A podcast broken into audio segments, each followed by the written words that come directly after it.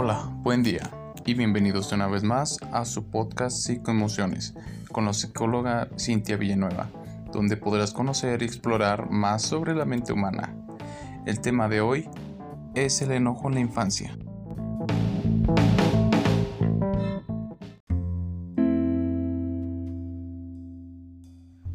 ¿Qué tal? Bienvenidos. Estoy muy contenta de estar grabando este tercer podcast para ustedes y bueno, como ya lo escucharon en un inicio, el tema de hoy me parece importante y primordial y bueno, vamos a hablar un poquito acerca del enojo en los niños y también vamos a abordar un poquito el tema de los berrinches, pataletas o lapsus de enojo largos que tienen los niños. Bueno, como ustedes ya escucharon en el podcast anterior, el enojo es una emoción innata, natural y que va a aprenderse en la manera de reacción.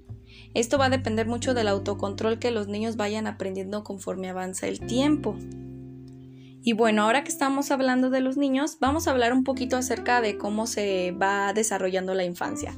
Vamos a observar que en los primeros meses del niño el niño es completamente o el bebé es, completamente dependiente a la mamá. No puede hacer nada sin la mamá.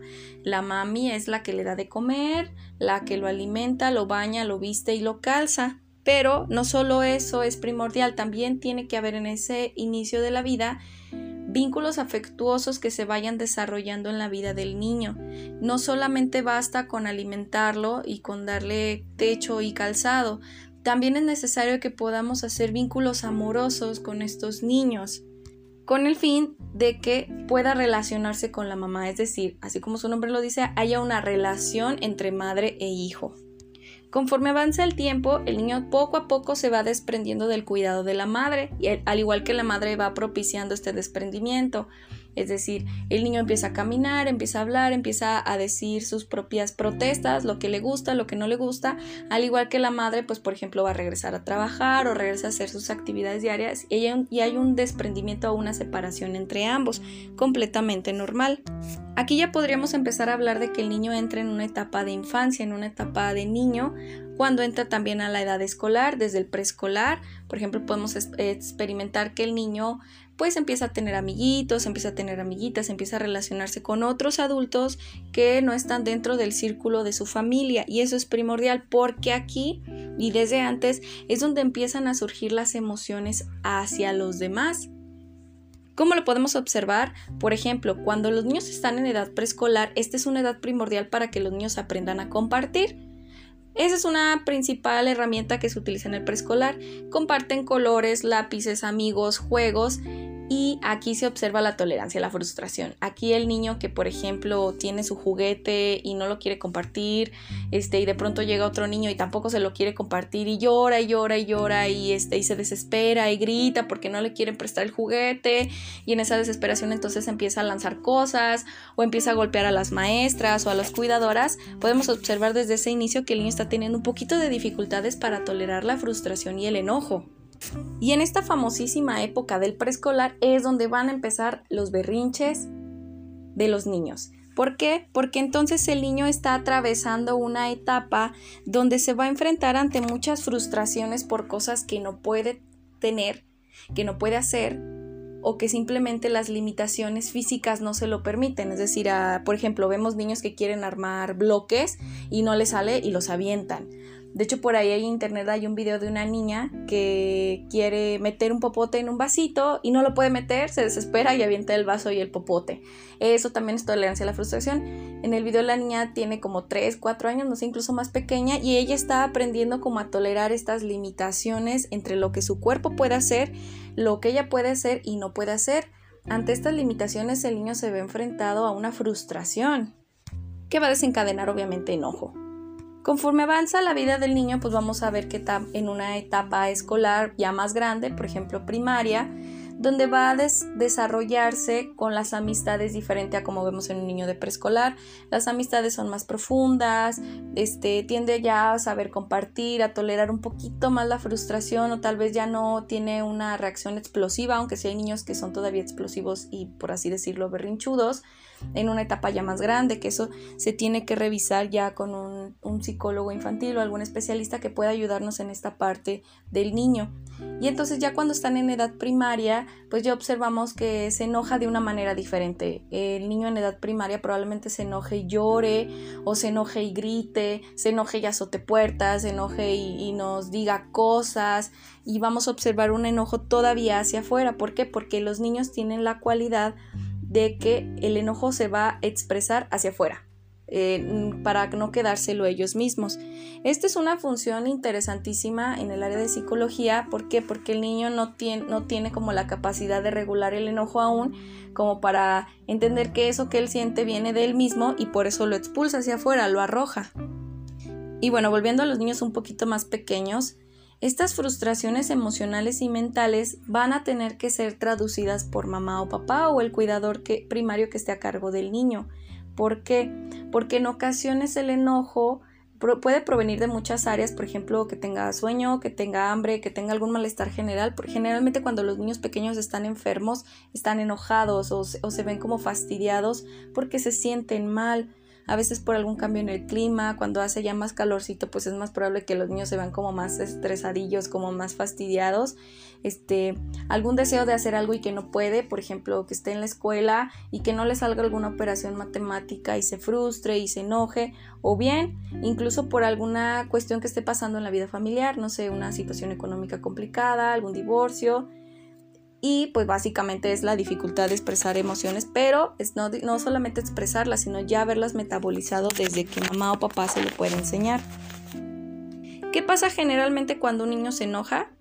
Pues generalmente lo castigamos, lo regañamos, le decimos que eso está mal, le decimos que es feo, que los niños bonitos o las niñas bonitas no se enojan, este, que eso que está haciendo está mal y realmente esto genera una sensación de angustia respecto al enojo cuando llegan a ser adultos o adolescentes, tienen esta sensación de que si se enojan están mal. De hecho, hay gente que no le gusta enojarse. Dice, ay, no, es que no me quiero enojar, es que no, no quiero decir algo. Va a provenir desde etapas muy anteriores, desde donde nos dicen que enojarnos está mal o nos vemos feos o la gente no se tiene por qué enojar y realmente es válido propiciar, no propiciar que un niño se enoje, pero sí permitir que él se pueda enojar por alguna situación que esté atravesando. La frustración y el enojo tienen una relación muy importante y es que la frustración causa agresión. Es decir, no es un hecho, pero es muy probable que entre mayor nivel de frustración, mayor enojo sea el que tenemos. Si de adultos lo podemos e-, entender, de niños también lo tendremos que entender o hacia los niños lo tendríamos que entender, porque entre mayor sea la frustración de aquella actividad que no puede hacer o de aquella cosa que no le podemos dar, mayor será la agresión que pueda despertarse en él.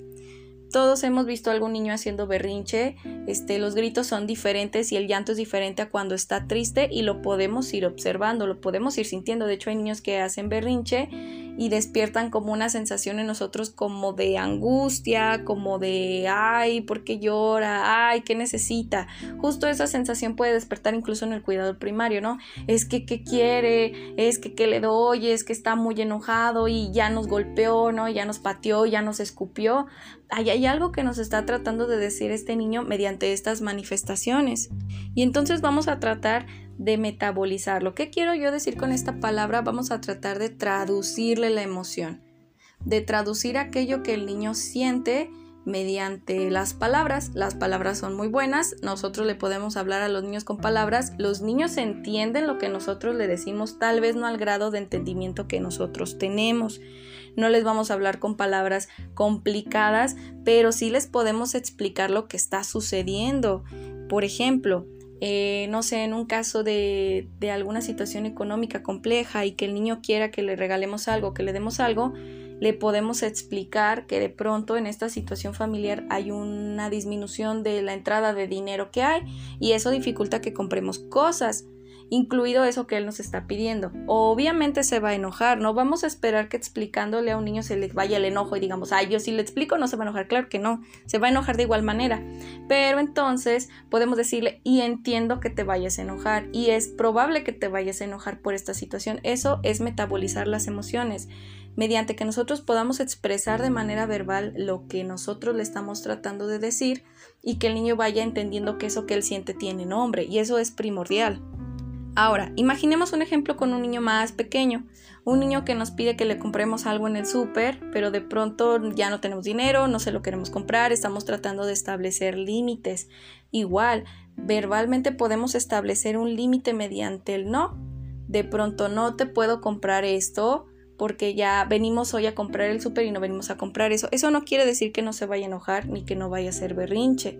Simplemente estamos tratando de explicarle aquello que está, que, por el cual le decimos que no. Ahora bien, vamos a entrar de lleno en esta parte un poquito de los berrinches. Y bueno, ¿qué no va a funcionar definitivamente es golpearlo, gritarle y ceder. ¿Por qué? Golpearlo primero que nada lo único que le va a generar es una sensación de angustia ya cuando sea adulto, de por qué mamá me pega si yo estoy gritando o me estoy exaltando y de pronto es más probable que entonces si yo le pegue, cuando el niño esté muy enojado, entonces me golpee, me escupa, me rasguñe, porque realmente el niño, entre más pequeño es, menos capacidad tiene de diferenciar el cuerpo del otro. Y eso es primordial también cuando los niños se enojan. Entre más pequeño es el niño, más difícil le es observar el cuerpo del otro, o sea, ver que el cuerpo del otro no le pertenece y entonces hay que establecer un límite. Por eso a veces cuando los niños van a guarderías, pues que se rasguñan, que se muerden, que se golpean, es difícil establecer ese límite, es, es como el espacio personal y a veces también cuando somos adultos, pues hay gente que se le dificulta respetar el espacio personal, ¿no? Porque se acercan mucho o porque este, de pronto también golpean o platican como dice la gente de bulto, ¿no? Eso se va aprendiendo conforme los niños son pequeños. Y bueno, primero que nada, que sí puede funcionar, pues es mantener la calma y muchísima paciencia. ¿Por qué? Porque obviamente cuando un niño está haciendo berrinche o está enojado, pues a nosotros nos va a despertar una emoción muy similar es muy probable que nos enojemos, es muy probable que nosotros querramos tirarnos a hacer el berrinche con el niño o llorar también. ¿Por qué? Porque esa sensación de angustia se puede compartir. De hecho, mamá y papá pueden compartirle sensaciones angustiosas al niño. Por ejemplo, imaginemos que van a ser un nuevo hermanito y mamá o papá están muy angustiados porque de pronto el peque es muy pequeño, no se tiene dos años, tres años, y esto lo va a resentir el pequeño, no el nacimiento del hermano como tal, sino las emociones que papá y mamá están experimentando en este momento. Y eso también hay que metabolizarlo, hay que de pronto hablarlo, platicarlo en pareja. También podemos permitirle al peque que llore, este, que pueda expresarse de momento esta frustración. De pronto el niño que, que hace berrincho, que llora, lo vemos acostadito, pataleando, moviendo las manos, incapaz de identificar por qué está llorando, por qué está tan enojado, por qué de pronto todo ese cúmulo de sensaciones le vinieron y le explotaron en este preciso momento. Algo que nos puede ayudar muchísimo es que podamos limitar la conducta razonable, es decir, saber qué sí mi hijo puede entender y qué no. Vamos a regresarnos como a esta parte cognitiva, qué sí va a entender mi niño. Por ejemplo, un niño que está en preescolar, si tú le sirves un vasito eh, más largo, más angosto y se le ve que tiene más agua, y tú le sirves un vaso más gordito y más ancho y tiene la misma cantidad de agua, él va a querer o muy probablemente va a querer el que se ve que tiene más, aunque la cantidad de agua sea la misma, su capacidad cognitiva en ese momento no le va a permitir observar que el agua es la misma. Entonces, cuando las capacidades cognitivas naturales del niño no han llegado a ciertos niveles de comprensión, no vamos a esperar que el niño entienda ciertos, ciertos conceptos cognitivos, por ejemplo, que el agua es la misma, que los chocolates son iguales solamente que tiene una envoltura diferente, que los zapatos que él se quería poner se los estaba poniendo al revés, pero, pero él dice que se los quiere poner así. O sea, las capacidades cognitivas dentro del niño son diferentes. Igual con un niño de primaria, que no puede entender ciertas cosas, que de pronto aún no tiene esa capacidad cognitiva para razonar, es normal. E incluso podemos decirle, de pronto ahora no lo puedes entender, pero ya después o, tratar de explicárselo o hacer experimentos incluso con el agua, pero la capacidad cognitiva siempre va a ser una limitante y entonces hay que limitar mediante la capacidad razonativa que tenga el niño.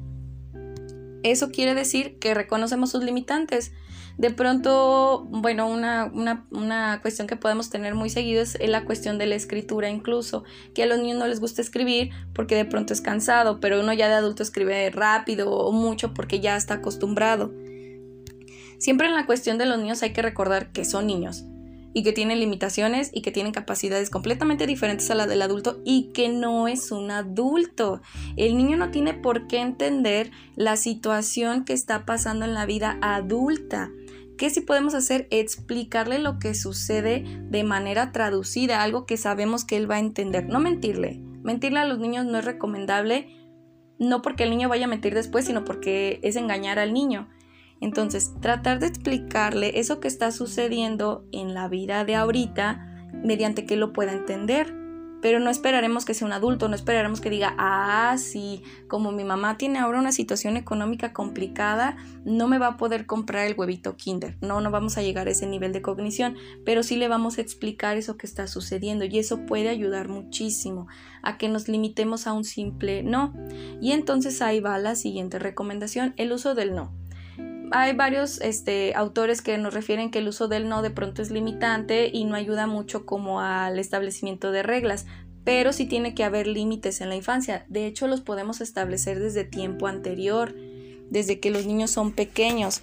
Por ejemplo, este, en esta cuestión de cuando son bebés y que de repente le agarran el collar a la mamá, le jalan la oreja, le jalan el arete, desde ahí podemos introducir límites no, no jales, lástimas a mamá, este, eso que está ahí se puede caer. Podemos ir estableciendo límites desde ese momento. ¿Qué pasa cuando ellas son más grandes y, bueno, un poquito más grandes, dos, tres años y que empiezan a hacer berrinche?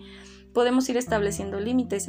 Hay berrinches que se pueden prevenir que por ejemplo vamos observando que se va acercando, que se va acercando y que entonces va a explotar, los podemos ir deteniendo de a poco. Por ejemplo, si sabemos que los centros comerciales ponen como toda esta cuestión de los papitas y los chocolates justo en la caja, pues porque ahí pasa el berrinche, ¿no? Porque el niño los ve y dice, oh, entonces podemos ir hablando con el niño desde antes e irle diciendo, mira, vamos a ir a caja y vas a ver muchos dulces, pero hoy no toca comprar dulces no sé, ustedes pueden establecer la siguiente vez que le compran dulces y sí cumplírselo, sí le van a comprar el dulce, pero esta vez no vamos a comprar dulce, nada más vamos a ir a pagar y eso puede ser un berrinche que se puede prevenir. Si ya no lo podemos prevenir y ya estamos ahí con el berrinche, pues bueno, entonces vamos a tratar de quedarnos con él. Vamos a reconocer sus sentimientos y si es necesario vamos a movernos de un lugar, de ese lugar donde estamos, pues sí es muy probable que se vaya a hacer daño, vaya a hacer daño a algunas cosas o vaya a hacer daño a otras personas. La paciencia es primordial para evitar ceder. No le des premio, no le digas, sí, sí, sí, ten, ten, ten, ya, ten, este, para que no llore. Vamos a tratar de conciliar con él. Si de pronto eso que él desea no se lo podemos dar, vamos a tratar de conciliar, de hacer como un acuerdo entre pequeños. Y algo que puede servir mucho es mostrarle algo diferente, tratar de cambiarle tema, tratar de hacer como una disociación cognitiva y entonces vamos a cambiar de tema, vamos a hablar de, no hacernos como, pues como diría la gente, como los locos, ¿no? Pero sí tratar de mostrarle algo diferente, otro panorama diferente que nos ayude un poco a salir de ese círculo vicioso que de pronto es el berrinche, porque entonces de pronto dejan de llorar y luego lloran con más intensidad y luego otra vez. Entonces es como un círculo vicioso. Si de verdad sientes que la situación te es muy apremiante, y vas acompañado o acompañada de alguien más, puedes cederle el poder a esa persona que pueda quedarse, que pueda conciliar. Es válido alejarnos si, si sentimos que nosotros estamos sobrelimitando nuestro propio, nuestra propia paciencia, nuestra propia capacidad de espera. Y bueno, como había mencionado anteriormente, evita decirle que es un niño feo, que es una niña fea, que todo el mundo la está viendo, lo está viendo, y que qué vergüenza, y que entonces no es tu hijo, y que entonces, este, o decirle así, de ves qué bonito te, no te ves haciendo, no haciendo berrinches, porque eso lejos de ayudar, pues genera sensaciones angustiosas o de tristeza. Hay veces que los niños muy pequeños no pueden controlar el berrinche o, o realmente no saben qué es lo que les está pasando. Hay veces que simplemente es un cúmulo de, situaciones que le van pasando, no sé, iba en el coche, iba haciendo mucho sol, tenía calor, tenía sed, nos pide un agua y de pronto pues le decimos que no y explota, ¿no? Porque realmente lo que tenía era sed. Entonces, sí tratar de observar que no siempre el berrinche es intencionado, no siempre tiene la necesidad de que el niño obtenga algo. Si lo obtiene, o si el berrinche es con esa necesidad de tener algo es porque nosotros en ocasiones anteriores ya le dimos algo con esta intención de que, de que dejara de llorar. Trabajando en otros espacios donde el niño no esté enojado o con una emoción muy explosiva, pues hay que hablar de los sentimientos, hay que nombrarlos y sobre todo hay que enseñarlo a pedir ayuda que él pida ayuda es muy importante porque entonces cuando algo no lo puede hacer puede pedir ayuda evitando pues de pronto cierta frustración o de pronto que él no lo pueda hacer completamente solo. Algo importantísimo también es que podamos conocer a nuestros hijos saber qué es lo que les gusta, qué es lo que no les gusta, qué es lo que los hace enojar, qué es lo que los puede sacar de pronto de esos estados eh, muy alterados y eso nos va a ayudar muchísimo porque conociéndolo o sabiendo qué es lo, cuál es su punto de Aquiles y que entonces con esto nos va a hacer berrinche, podemos prevenir varias cosas. Y bueno, pues realmente no es una emoción mala, los berrinches tampoco es que sean malos, simplemente son, de hecho son bastante normales en la etapa del preescolar, porque es cuando el niño aprende a hacer límites con su cuerpo, con sus emociones, con los demás, entonces los berrinches van a aparecer, hay niños que tienen muchos, hay niños que tienen pocos, también depende muchísimo del carácter de los niños. Hay niños que son muy tranquilos, hay niños que son muy despiertos, hay niños que son muy expresivos y hay otros que no. Entonces, parte de esto, los berrinches son completamente naturales. ¿Qué sí hay que hacer? Establecer límites entre lo que sí podemos permitir y no. Por ejemplo, lo que sí no podemos permitir es que nos golpee, pero tampoco podemos permitirnos golpearlos va a ser normal que un día haga un berrinche, pero sí podemos ayudarlo nombrando esas emociones y recordando, ¿no? Y diciéndole a lo mejor, oye, ¿te acuerdas que hace ratito estaba llorando por esta situación? Oye, platícame, este, o, será acaso porque no te compré eso, o ya, o ya tenías calor, o ya te querías ir, tratando como de irle traduciendo, no adivinándole, pero tratando de traducirle aquello que pasó hace unos instantes. Ok, y para finalizar, aquí vienen los psicotips. Primero que nada, pues bueno, tener muchísima paciencia con el niño y también contigo mismo. Segundo, reconoce sus límites cognitivos. Tercero, muéstrale algo diferente, o sea, una disociación cognitiva. Recuerda algo que lo pueda descolocar de ese lugar donde él está.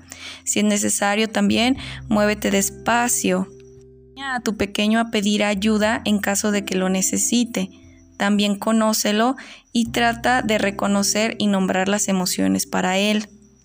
La actividad física también funciona mucho para ayudar a bajar los niveles de tensión o de actividad cerebral que tenga el niño. No le des premios ni tampoco cedas ante sus demandas. Evita golpearlo, agredirlo verbalmente o herir sus sentimientos.